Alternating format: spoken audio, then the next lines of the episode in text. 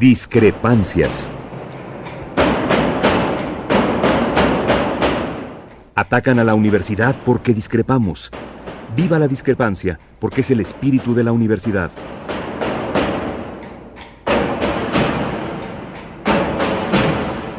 Martes de Discrepancias. Conducen Tobián Ledesma y Miguel Ángel Velázquez.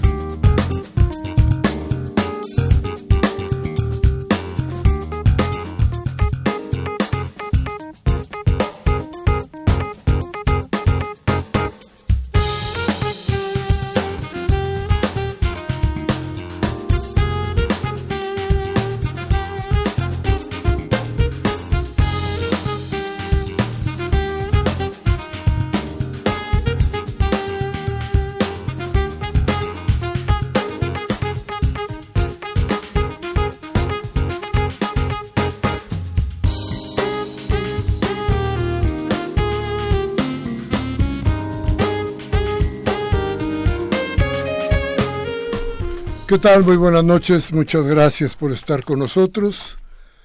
Esto es Radio UNAM y estamos aquí en Discrepancias, nuestra cita de todos los martes, donde lo que pretendemos es darle a usted información para que pueda tomar las decisiones, las decisiones de vida que nos van marcando los días de cada una de las semanas.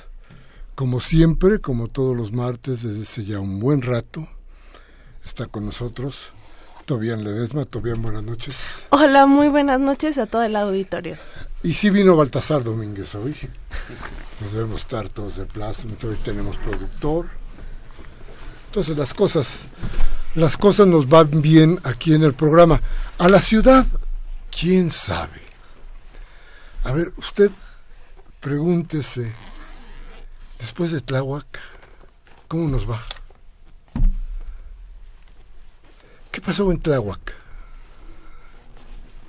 ¿Cómo estuvo esto de que los ojos del ojos estaban ciegos? Porque resulta que tenía contratados cientos o miles de conductores de visitaxis y de, mototaxis que supuestamente estaban alrededor de toda la delegación. Y entonces imagínese usted que llegan los marinos, armados hasta los dientes, en traje de combate, con terribles casi tanques de guerra, irrumpen en una pinche delegación que no tiene ni las ni la ni, ni bien hechas las banquetas, llegan con ese aparatote ¿Y qué creen? Esos miles de ojos, esos cientos de ojos que estaban contratados, que ganaban dos mil pesos a la semana que les pagaba el ojos, no le pudieron avisar. Ahí te vienen los verdes, compañero. Ninguno, ¿eh? Ninguno le avisó.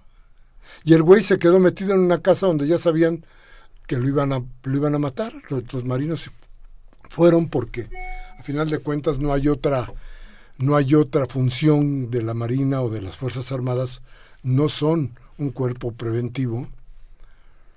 Llegaron, atacaron y mataron a ojos y a los que estaban cerca. ¿Y qué creen? Los motociclistas ni en cuenta. Los de los visitaxis ni en cuenta la gente de Tláhuac que al día siguiente o dos días después le fueron a llorar al panteón, ni en cuenta. Es más, que cree usted? Ni las autoridades de la Ciudad de México tenían idea.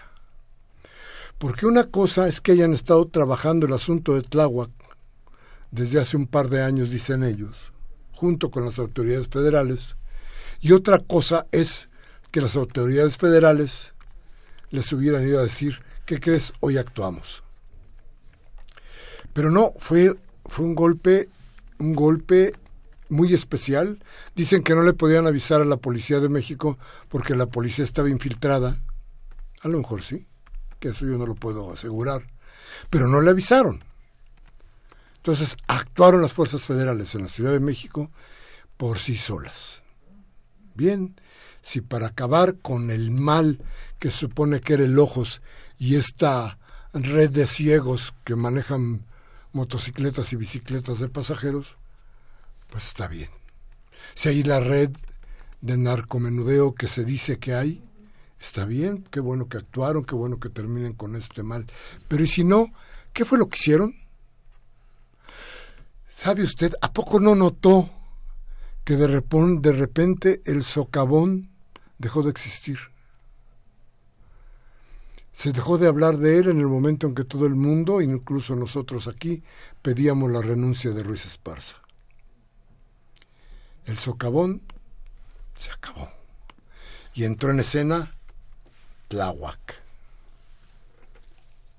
¡Qué barbaridad! Ojalá no sea así, todavía, porque si no, quién sé qué estamos hablando.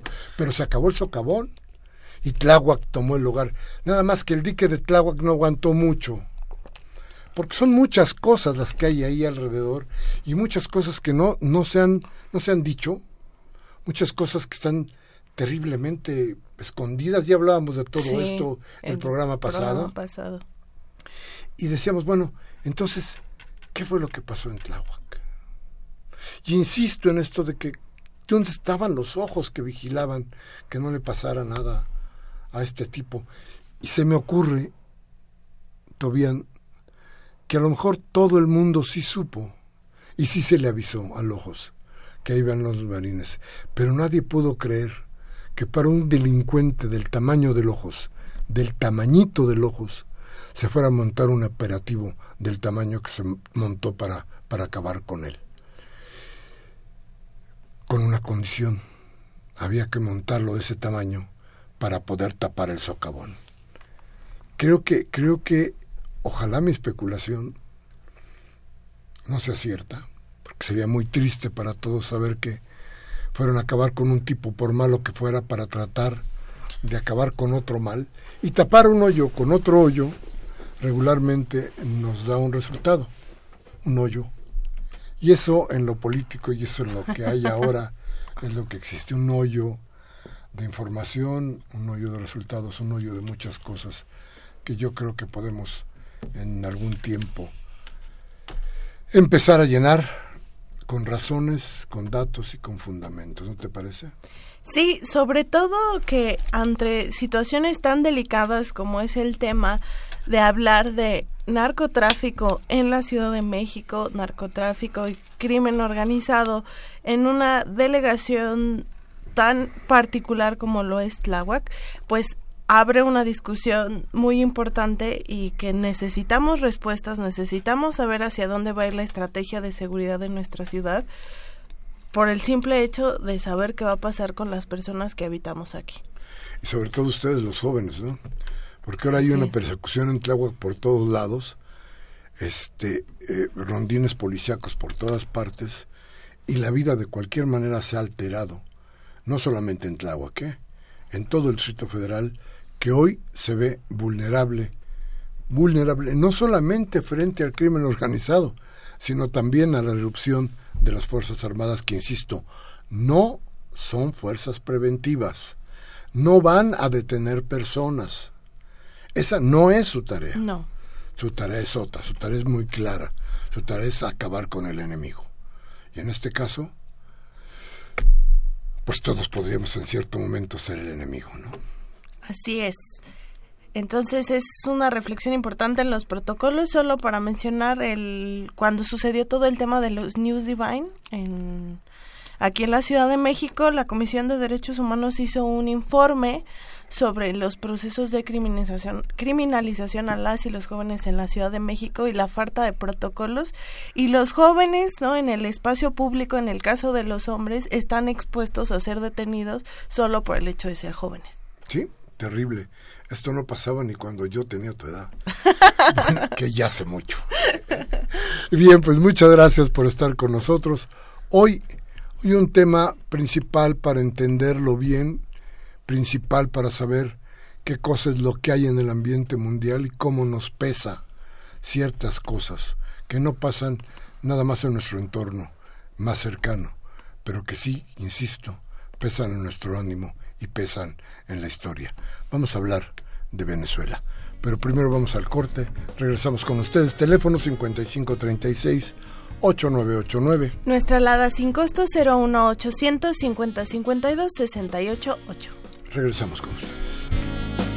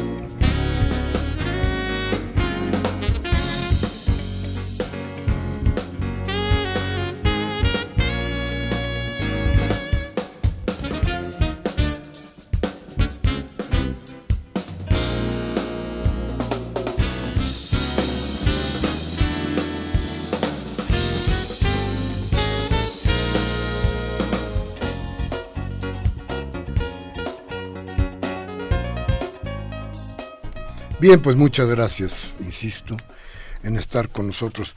Hay un texto con el que yo quisiera empezar el análisis de esta, de, esta, de esta sección Venezuela, que se publicó en la jornada este fin de semana y que suscribe el ingeniero Cuauhtémoc Cárdenas. Y que me gustó porque creo que da idea más o menos de lo que pensamos muchos respecto de, de, de este conflicto que todos los días gana espacios en las primeras planas de los diarios, pero que parece no tener una explicación clara.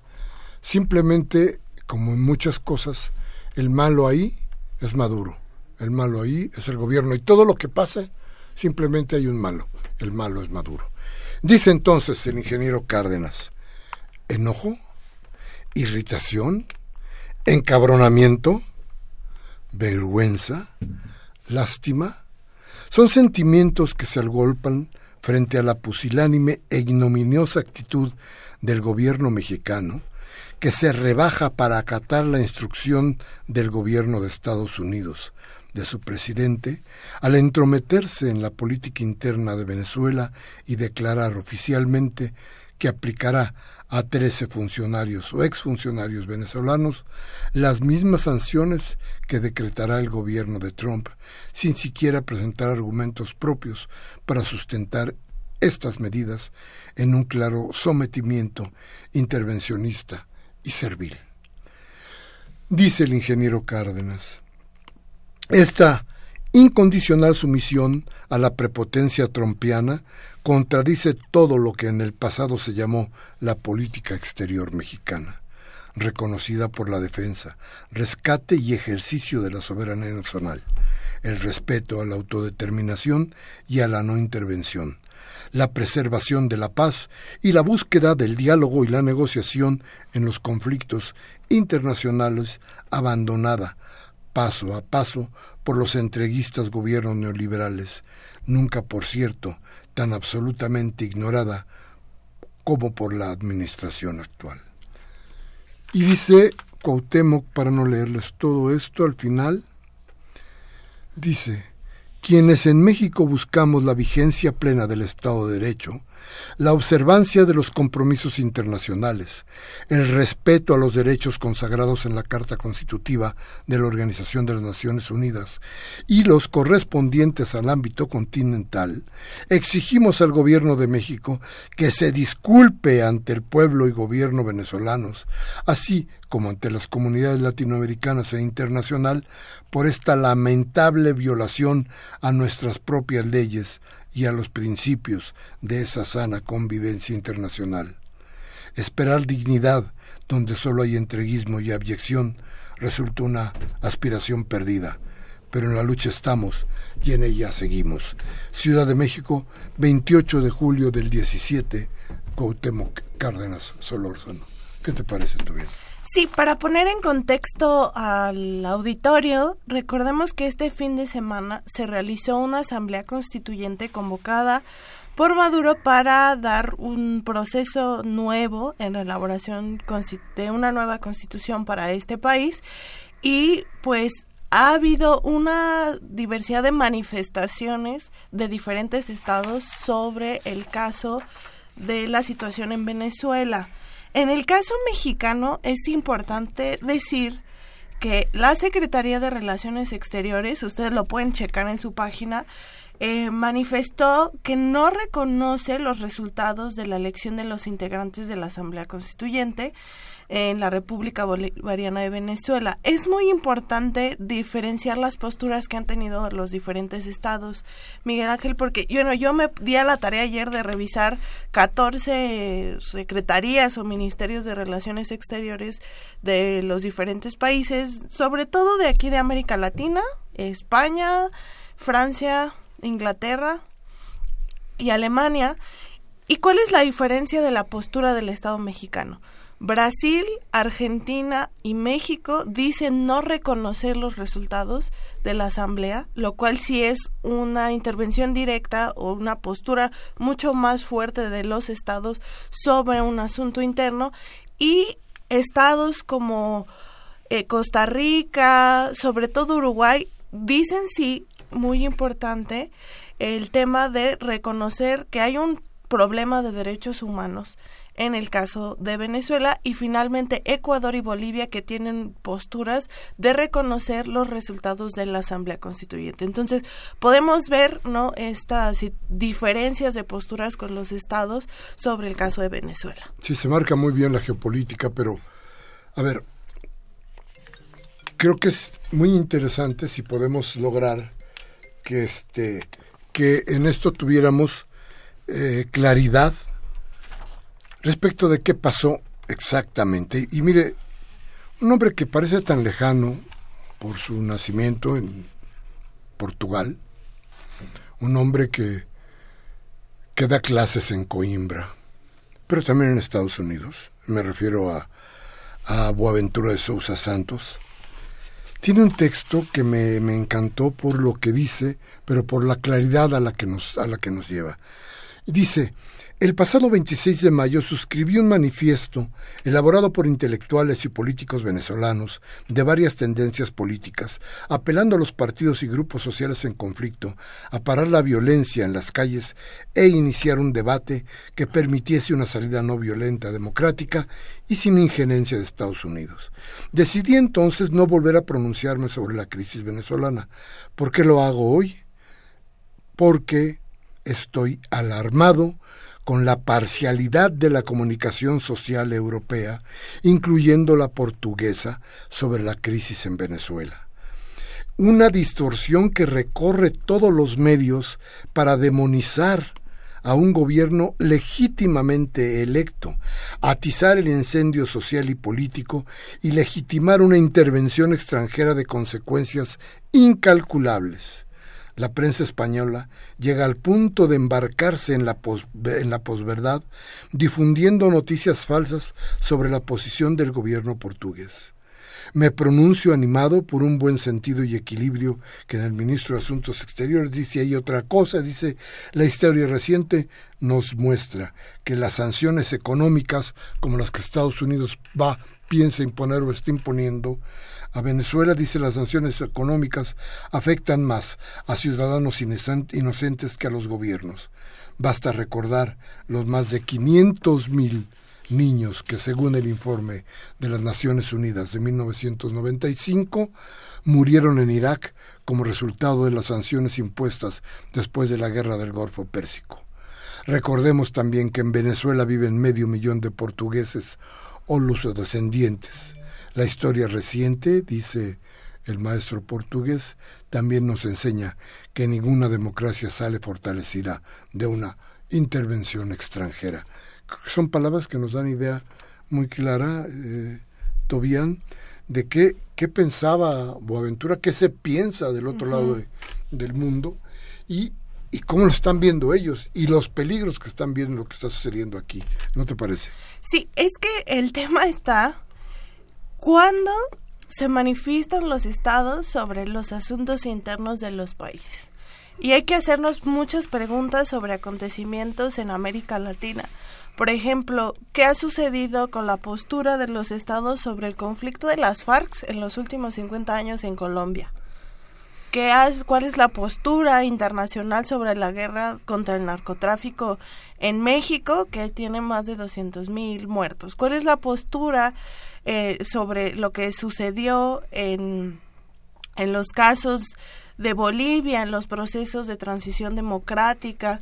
Es decir, no sabemos en qué momento los estados se manifiestan o no de manera eh, pues objetiva no cada los intereses de los estados sobre cuándo puede alterar el los el status quo internacional pueden ser muy variados. Y el caso de Venezuela pues ha sido fundamental porque muchos países se han manifestado eh, sobre este proceso. Quiero, por, a mí la postura de Uruguay me parece fundamental, porque por un lado no habla sobre eh, rechazo a la violencia en general de la situación en Venezuela, pero por otro lado habla de un diálogo democrático, ¿no? Y que el derecho internacional pues habla de un respeto de las relaciones entre los países y tiene un punto muy interesante, son cuatro en el comunicado de prensa 5917 que da el gobierno de, Uruguay, en el punto cuatro dice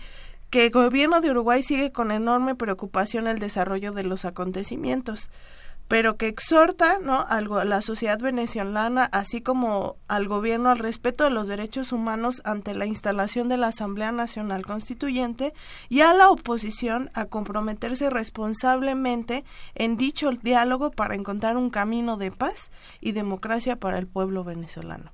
Creo que este tipo de posturas son muy distintas a la que tienen tanto Brasil, Argentina, Paraguay y el Estado mexicano, donde ya hablan un desconocimiento de lo que va a suceder en la dinámica interna de Venezuela. Fíjate que, además, todo el horror que nos han contado de Venezuela, quizá lo pudiéramos sintetizar y hablar de él de esta manera. A ver, en las conquistas sociales de Venezuela, en las últimas dos décadas, son simplemente indiscutibles. Eh, baste consultar el informe de la, de, la, de ONU, el de 2016, sobre la evolución del índice de desarrollo humano. Dice el informe, el índice de desarrollo humano de Venezuela en 2015 fue del 0.767, lo que colocó al país en la categoría de alto desarrollo humano posesionándolo en el puesto 71 entre 188 países y territorios. Esta clasificación es compartida con Turquía. De 1990 al 2015, el índice de desarrollo humano en Venezuela aumentó de 0,634 a 0,767, un aumento del 20.9%. Entre 90 de 1990 y el 2015, la esperanza de vida al nacer aumentó 4.6 años. El periodo medio de escolaridad ascendió 4.8 años y la escolaridad media en general aumentó 3.8 años. El rendimiento nacional bruto per cápita aumentó de 5.4% en 90 y 2015 eh, aumentó hasta cerca del 5.4% entre 90 y 2015. Y es necesario poner énfasis en que los logros y los progresos obtenidos en democracia solo momentáneamente fueron interrumpidos por la tentativa del golpe de Estado en 2002 protagonizada por la oposición con el apoyo activo de los Estados Unidos. Ese es el panorama de, Estados, de, Venezuela. Venezuela a la que se le ataca. Y se le ataca porque la, la, iniciativa privada no puede hacer lo que se le pega la gana. Y se le ataca por algo más. Yo quiero que lo tenga usted en la memoria. Venezuela se llama petróleo. Y petróleo es la ambición más grande de los Estados Unidos. Petróleo es Irak, petróleo es el Medio Oriente, petróleo es la muerte y la invasión. Eso es lo que es petróleo. Y eso es lo que significa para Estados Unidos y sobre todo para el locuaz de Donald Trump, Venezuela. Entonces, ¿de qué estamos hablando? Cuando Boaventura de Sousa Santos habla del intervencionismo, nos está dando idea de qué cosa es lo que hay en los círculos políticos de Estados Unidos y de cómo podrían llegar a atacar a Venezuela. Acuérdese usted de Panamá, del asalto al chorrillo, de la muerte de los panameños. Acuérdese usted de cómo se han sucedido las invasiones de Estados Unidos a los países que ellos dicen querer democratizar. Y esa democracia se llama cuánto, de, cuánto petróleo tienes, cuánta democracia te concedo. Ese es, ese es el, el leitmotiv del, de, de, de, de, Estados Unidos y el mayor peligro que corre Venezuela, que está en manos de un grupo de, de gente que, como nos pasó a nosotros alguna vez en la historia, querían vender al país porque estaba medio endeudado. Así es, ¿no?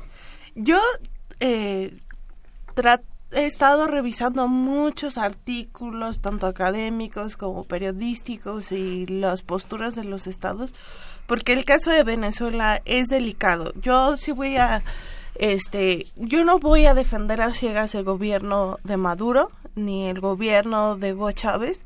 Creo que hay elementos, ¿no? A observar del gobierno en muchos territorios en el estado de Bolívar, por ejemplo, en Venezuela están las zonas mineras de oro, ¿no? Venezuela también tiene grandes cantidades de oro en su territorio y en estos lugares eh, se, fue, se fueron expropiados ¿no? por eh, a las mineras canadienses. Fue todo un proceso. Ahí incluso todavía tuvieron algunas resoluciones en cortes estadounidenses.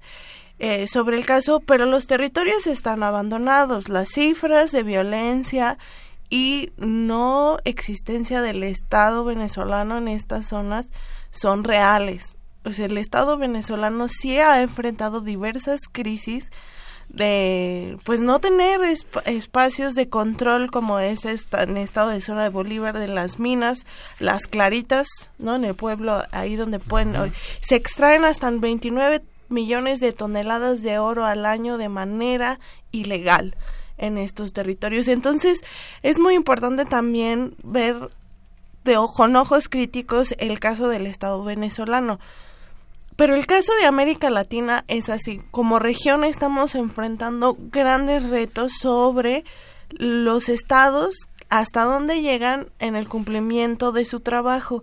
El Estado mexicano también está enfrentando una crisis muy importante. Hemos tenido grandes crisis democráticas con nuestras transiciones y nuestras elecciones. El caso de Veracruz, es un ejemplo. La verdad es que no sé qué pienses, Miguel Ángel, pero el caso de Veracruz es que ahí sigue la vida hacia adelante por la misma gente, no porque exista el Estado mexicano que esté trabajando. Entonces, por eso es muy importante ver en qué momento se va a manifestar la comunidad internacional, porque hay momentos que se ha necesitado que se manifieste y no lo ha hecho.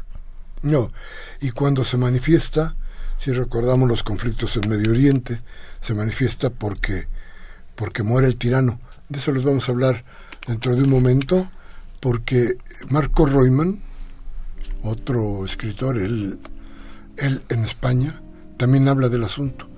Y también le vamos a leer algunas de las cosas que él ha pensado sobre todo esto, con una dosis de sarcasmo que de veras, de veras punza en el intelecto de cualquiera.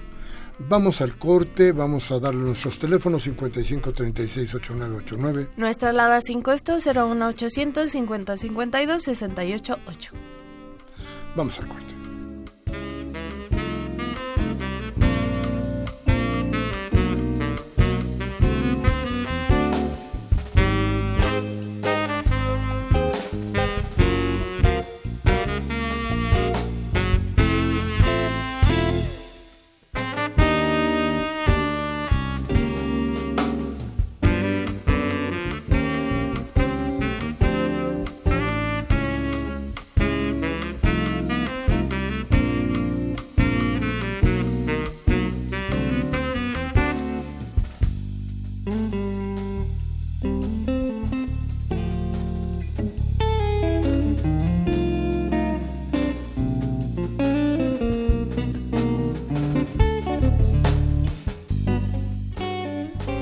Bien, gracias por seguir con nosotros. Le repetimos nuestros teléfonos 5536 8989. Nuestra alada sin costo 01 850 52 688. Bien, bueno, les hablaba yo de Marco Reutemann. Marco a quien ya hemos tenido algunas veces aquí en el estudio y otras veces hemos eh, conectado con él allá en, en España eh, para hablar de asuntos internacionales preocupantes para todos nosotros. Marco Roy me escribió una cosa que me parece muy interesante porque da la idea más o menos de lo que pasa en todas partes. Dice Marco Reutemann, el presidente Nicolás Maduro no me gusta, no me cae bien, no apoyo a un gobierno con semejante personaje. Es impresentable. Con estos argumentos, dice Reutemann, intelectuales de la izquierda social y política se suman al rechazo de la convocatoria a la Asamblea Constituyente. Descalifican al gobierno y justifican la negativa de la oposición a reconocer la legitimidad de la convocatoria. Se han dejado llevar por emociones primarias, bastardas, pero necesarias a la hora de avalar el golpe de Estado, que, desde España, Felipe González, Felipe González, se atreve a pedir airadamente a las Fuerzas Armadas. Por favor, desenfunden sus armas contra el el dictador. muera el tirano, escribe Reutemann pensando en Felipe González. Dice Reutemann que la elección de representantes a la Asamblea Constituyente sintetiza excepcionalmente la estructura social y de poder sobre la cual se asienta la lucha de clases en Venezuela. Seguramente algunos consideran esta afirmación una reminiscencia dice Reutemann. En Venezuela se condensa la historia de América Latina. Durante una década hemos visto circular los estratagemas destinados a derribar un gobierno constitucional diseñados durante dos siglos. Y dice además, hubo tiempos en los cuales la derecha se vanaglorió de llevar a cabo sus planes de manera expedita. El recurso del golpe de Estado militar se acompañaba de un breve periodo de desestabilización. La agenda contenía un plan de boicot interno e internacional, bloqueo económico, desabastecimiento, asesinato político, huelgas empresariales, cierres patronales, inflación, mercado negro, movilización callejera, declaraciones altisonantes de personas y organismos regionales denunciando torturas, persecución a periodistas y detenciones arbitrarias de políticos opositores. En definitiva, una sociedad dividida por el odio y la lucha de clases. Un cóctel embriagador de efectos inmediatos. Creo que esto sintetiza mucho de lo que hemos estado platicando aquí. ¿No te parece, Tobiano? Sí, eh, creo que es muy importante para... Mm, ni siquiera podemos hablar de entender, para saber un poco ¿no? de lo que está sucediendo en el caso venezolano hay que tener muchas de las visiones y posturas ¿no? de lo que está sucediendo conocer el contexto de los procesos de crisis venezolana desde los años 90 después como de un periodo de boom y crecimiento que tuvieron en Venezuela, ¿no? Los diferentes intentos de golpes de estado que ha sufrido inestabilidad política que ha tenido el Estado venezolano. Es importante decir que Hugo Chávez intentó llegar al poder por un golpe de Estado. No lo logró ingreso, por eso fue encarcelado ya después en una vía democrática en el 99, ¿no? Él llega como presidente con un con un 56% de la votación. Entonces, es entender los subes y bajas de esta situación venezolana para tratar, ¿no? De dar una información mucho más objetiva, lejos, ¿no? De tomar posturas que a veces pueden dañar incluso lo mismo, lo que está viviendo el pueblo venezolano, que son ellos quienes tienen que saben la mejor solución para lo que está sucediendo en sus países, en su país de manera interna. Eso es muy importante. Si no se le da la oportunidad al pueblo venezolano de solucionar un proceso de fragmentación interna, las cosas no van a cambiar. ¿Qué ha pasado en los países donde llega el intervencionismo de otros a decirles cómo hacer las cosas? más crisis, es la prolongación de, de otros procesos de crisis porque al final no logran dar una solución real. No, además, convierten al ciudadano en súbdito de las fuerzas invasoras. Se acaba con la soberanía. Es terrible, lo que sucede es terrible. ¿Cuánto tiempo más tenemos que esperar para dar la noticia de la invasión de Estados Unidos a Venezuela? No lo sé. Pero ¿qué ha provocado todo esto? Lo que tenemos que ver es qué lo provoca. ¿Por qué sucede esto? Pues sucede porque hay una serie de discursos y de hechos de parte del gobierno que lo que plantea es precisamente eso, gobernar su país a favor de la clase más necesitada. No se puede, no se puede dejar a un lado el dato. No podemos decir que esto no es cierto, que estamos solamente viendo una parte de... No, no, los datos ni siquiera son de Venezuela, los datos son de la ONU. El crecimiento de Venezuela tiene que ver con el periodo que empieza con Chávez y que está desarrollándose con Maduro. Como dice Rothman, puede caernos bien o mal Maduro. Podemos creer en lo que dice o no. Eso es aparte. Pero hay una cosa que es cierta. La gente salió a votar. La gente votó la gente quiere un constituyente diferente. La gente busca vivir en paz. La gente busca vivir sin el yugo de una iniciativa privada, de una iniciativa privada que si usted se acuerda y empieza el conflicto con Benevisión, que es una parte de Televisa, que lo que quiere es manipular. Y lo que no quiere el gobierno es que se manipule a la gente. ¿Por qué? Porque lo que no quieren es darle entrada a una fuerza, perdóneme si suena arcaico, una fuerza imperialista, que lo que pretende es apoderarse no solamente de las almas y de las voluntades, sino también de los recursos naturales de un país tan rico como Venezuela, que desde luego significa para los Estados Unidos que es, son como una sanguijuela en los países ricos chupar chupar su fortuna. Y esa es, una verdad que ahí está y que está con datos. ¿no? Todo lo demás, hoy, hoy venía yo escuchando a alguno de los, de los eh, locutores que tienen algún, este, algún programa de radio diciendo que hoy se habían llevado a los opositores principales al gobierno o a los más destacados del gobierno de, de, o en contra del gobierno de Maduro que los habían regresado a la y los ponían así como pobrecitos. Y era curioso. Nos chupamos durante semanas aquello de que el hombre que está metido en la cárcel que se llama ah, no me acuerdo. López Ajá, Exactamente. Dice, este hombre no le dan de comer, le violan los derechos, lo torturan todos los días. Tal. Y yo ese pobre tipo, si alguna vez sale de la cárcel de Venezuela, va a ser un guiñapo, va a ser un tipo totalmente acabado. Y cuando lo veo salir, un tipo atlético, obviamente bien comido, porque si no, no podía estar así, de condición de salud, cuando menos en la imagen, perfecto.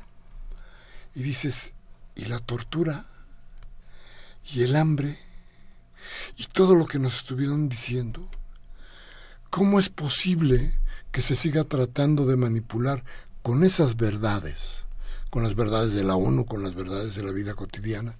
Que se siga tratando de manipular y decir, no, no, no, lo que pasa es que el gobierno de Venezuela está haciendo terriblemente malas cosas. Yo no dudo que hay cosas que no están bien. Yo no, no, no, como tú dices, no podemos perdonar de facto, no podemos aceptar de facto, no podemos estar en contra de facto. No, aquí el asunto es analizar. Pero el problema es que del otro lado se tiene tal cúmulo de información que tenemos que tratar de equilibrarlo de alguna manera. Y la única manera de equilibrarlo es esto, brindarle, brindándole a usted datos y el pensamiento de intelectuales sin tacha que buscan la democracia en los países. Entonces, eso es, creo que es importante también, ¿no?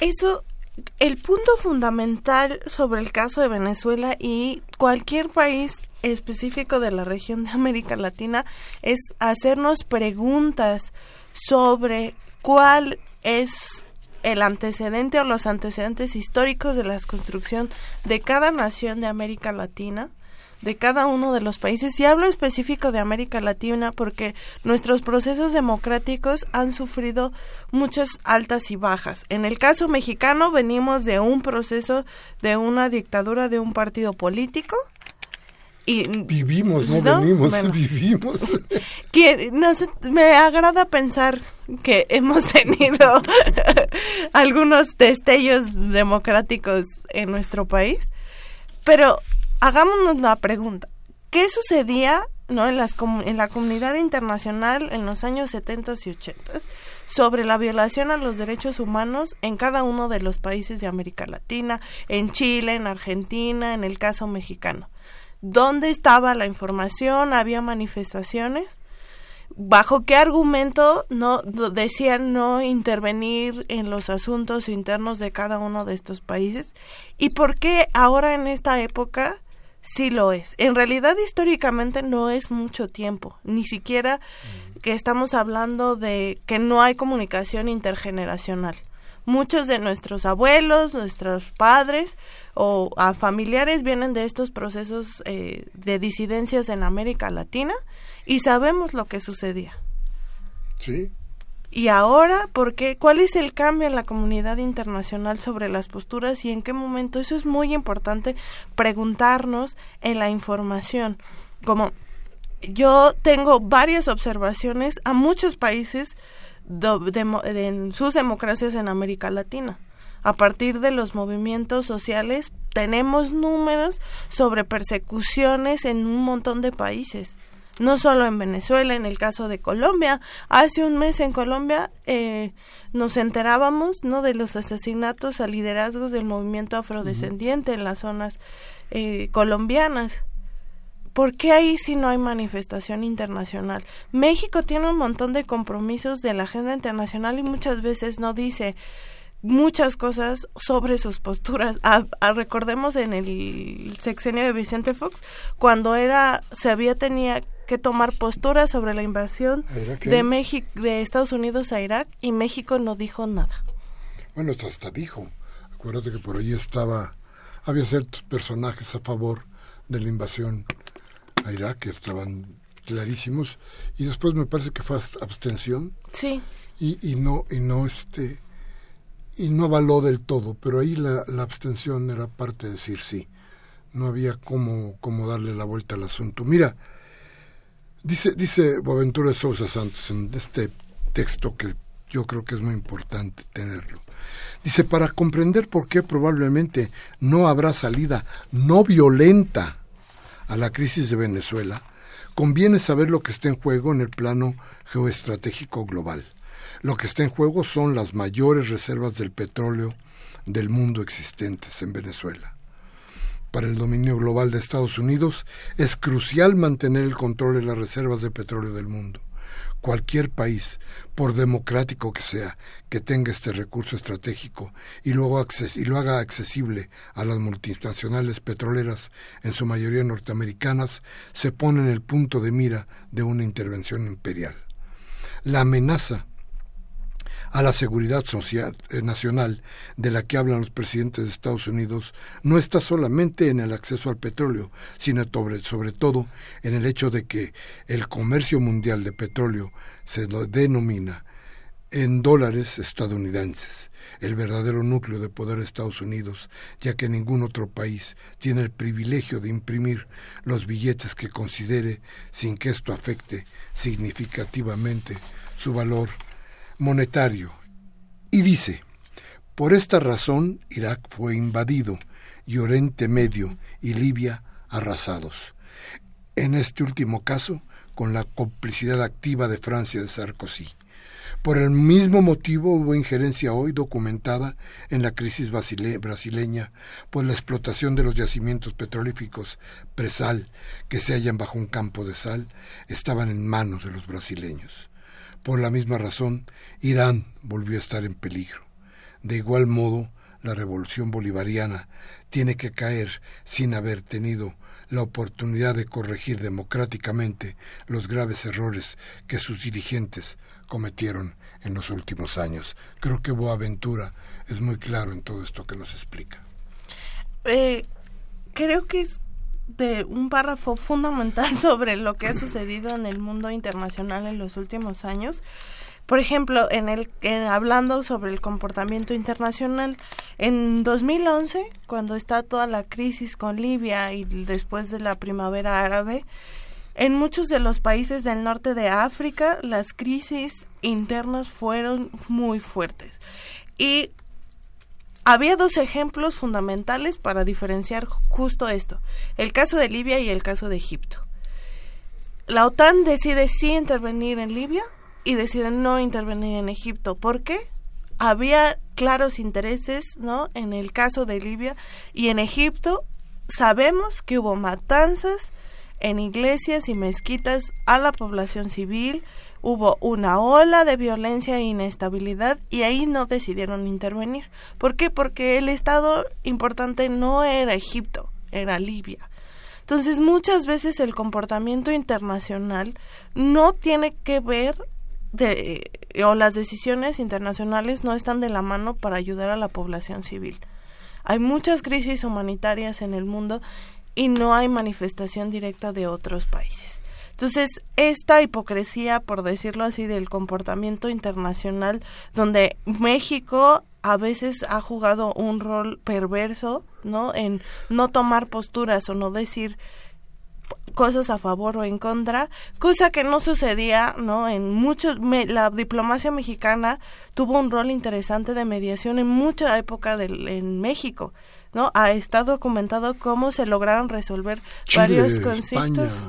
Eh, a partir, o sea, no es que no tengamos la experiencia, no se conozca. El Estado mexicano ha jugado roles importantes para resolver crisis internacionales y desde hace mucho tiempo no hemos visto eso del Estado mexicano. Hemos visto posturas débiles o endebles, ¿no? O incluso sin manifestaciones sobre lo que está sucediendo en un montón de partes del mundo. Come si te vas, es el signo de, de, la, de, la, de la diplomacia internacional mexicana, ¿no? Eso podría darnos idea muy clara de, todo de todo esto que está pasando. Pero bueno, vamos rápidamente a un corte. Nuestros teléfonos 55368989. Nuestra alada sin costo 01800 50 52 688. Vamos al corte y regresamos de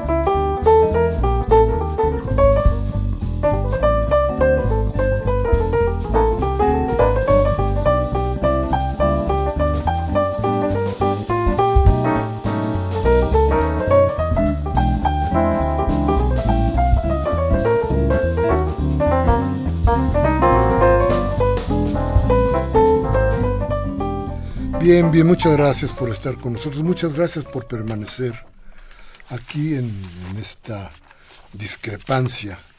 Hoy, hoy, hoy de veras discrepamos con muchos medios de comunicación, con muchos gobiernos, con muchos intelectuales, de de veras y entre comillas, pero, pero, pero creo que es necesario cuando lo que estamos mirando nos lleva a conclusiones que no son tan ciertas lo mismo pasa en el, en el, en el caso de Tláhuac, que me parece a mí que hay tanta, tanto maquillaje que no alcanzamos a ver qué hay en el fondo de todo esto, todavía.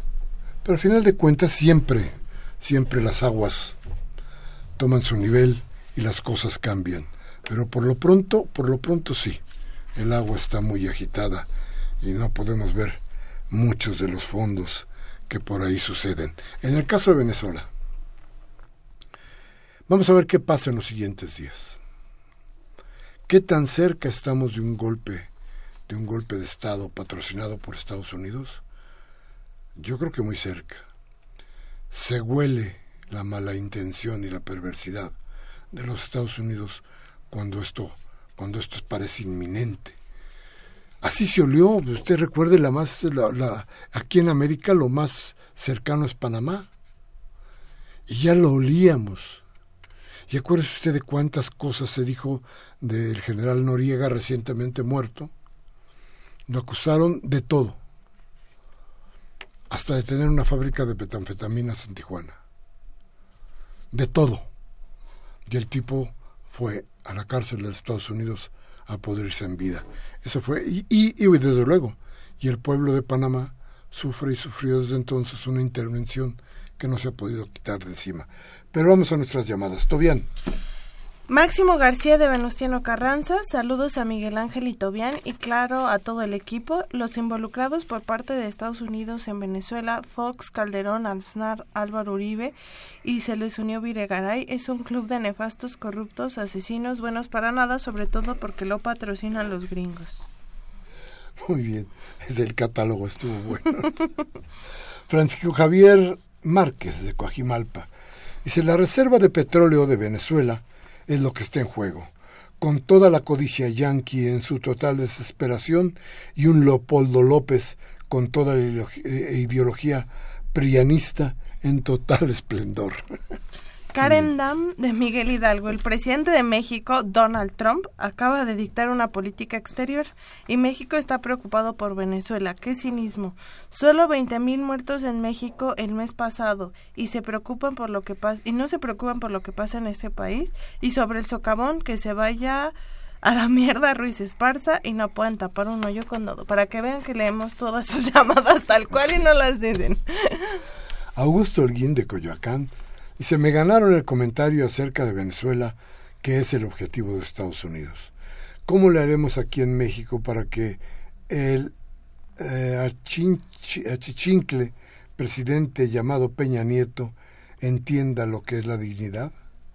El único que gritó, en el zócalo no estar de acuerdo, no, no, no estar robando el petróleo, lo tomamos de loco. Sí es cierto, es verdad. Arturo Badaguer de Benito Juárez dice, la conductora no sabe nada de política. Ella siempre invita a los del PRD y del INE cuando esos le han dado a la torre a México. Deberían invitar a personas como Rosario Ibarre. Los gobiernos que critican a Venezuela son peores que Maduro y son paleros de la CIA. Los españoles que critican son asesinos de los portugueses y los marrecos. Eh, señor Arturo, pues tomaré su observación en cuenta. Eh, yo no he invitado a nadie del INE al programa. Este, pues quienes hemos invitado en, este caso fueron organizaciones de la sociedad civil y pues dígale a Miguel Ángel que luego también invitan los del PRD. Augusto Holguín, ya dijimos, María del Refugio Servín de Cuauhtémoc, saludos. Les mando millones de besos, que tengan una excelente semana. Muchas gracias, señora Servín.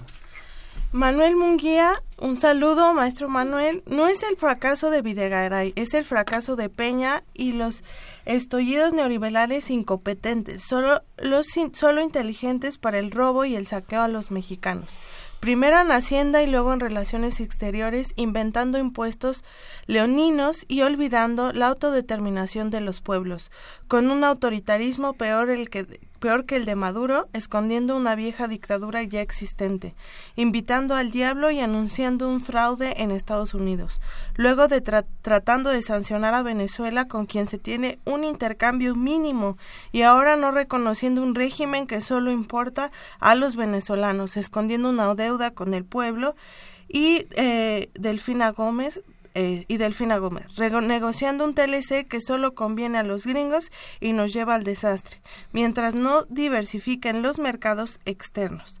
Así es como se perjudica a México y a los hermanos de América Latina y el mundo, todo por seguir al incompetente de Trump. No se hagan que la Virgen les habla. Saludos afectuosos a todo el equipo. Gracias, Manuel. Me dice don José Piedras de Benito Juárez. El señor Miguel Ángel está mal informado sobre el asunto de Tláhuac. No es que hubiera ciegos, los marinos llegaron en camionetas comunes y vestidos de civil. Fue una cosa repentina, secreta. No había ciegos, con todo respeto. Bueno, perdón por el sarcasmo.